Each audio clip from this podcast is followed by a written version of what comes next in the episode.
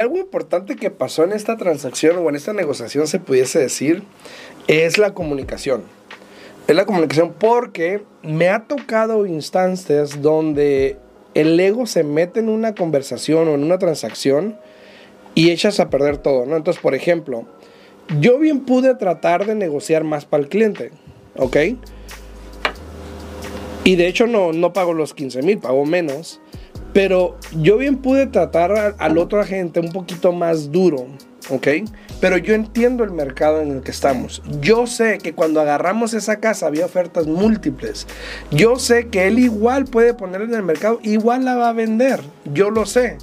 Entonces, yo lo que estaba viendo era qué es lo que quería mi cliente para saber yo qué tengo que hacer. Exacto. Porque si a él no le importaba la casa, entonces yo me iba lo más fuerte posible y lo peor. Y, a lo mejor me hubiese dicho, ¿sabes que No, vete a la pi y ya, y ya estuvo. y la perdimos y está bien. Y otra vez a, empezar de nuevo. Sí, pero entendiendo lo que el cliente quería, no quería arruinarle la transacción para esa casa. Claro. Entonces tuvimos que como llegar a un punto medio para poder hacer la transacción. Y hay agentes que se creen no sé qué, que pueden negociar todo según ellos y que no sé qué, y echan a perder transacciones sin saber la necesidad que tiene el cliente, nada más por tú quererte ver bien. Claro. ¿No? Entonces, hay que tener cuidado con eso, hay que ver las opciones, obviamente, pero como comprador o, vendedor, la comunicación con tu agente es muy vital para que pueda pasar algo así, ¿no? Claro. No, sí, es muy importante. Yo siempre he dicho que el cliente tenga mucha comunicación con el agente de bienes y raíces y también con la prestamista, porque ahora sí, como hicimos nosotros, ¿no? Cuentas claras, amistades largas. Lo importante es que te toda la información ahí y fue lo que hice yo con este cliente, o sea, le, dije, le dejé saber los números le dejé saber cuánto iba a necesitar en su bolsillo, le dejé saber el pago mensual y le dije, y yo, lo mismo le dije yo, habla con tu papá porque sé que es algo que están haciendo juntos como familia, ¿no? Le dije, habla con tu papá, verifica bien qué es lo que quieren hacer, cómo quieren proceder y haz de cuenta que dijo él, ok, este, ¿sabes qué? Déjame hablar con mi papá, etcétera, etcétera. Y no hubieras terminado la conversación y dice, ¿sabes qué dice? Yo creo que sí lo voy a hacer.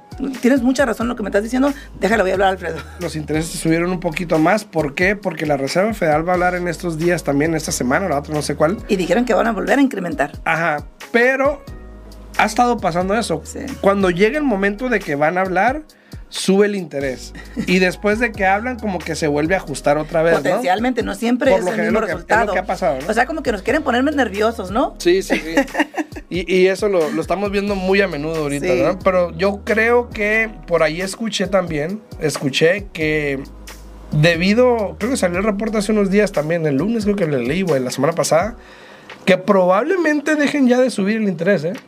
¿eh? Es que depende de qué fuente lo estés escuchando. Yo escuché de eso de, cierta fuente, otras fuentes escuché que no, que... Yo fui a las del Velayo y tan que, van a seguir, que va a seguir subiendo. Incluso, incluso hay ahorita mucha controversia con, con el, el, déficit de lo que debemos aquí en Estados Unidos. Hay mucho, mucho problema con eso, de que no se ponen de acuerdo, de que no buscan una solución, eh, de que potencialmente tengan que irse a unos extremos bastante altos, ¿no? Donde puede afectarnos a nosotros, ¿no?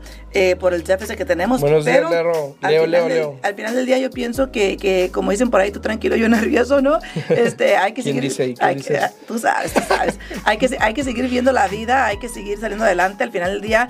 Eh, yo dejo, yo pienso que no tienes que dejar que te aflija, no sé si se dice correctamente, que te aflija las cosas que tú no puedes controlar.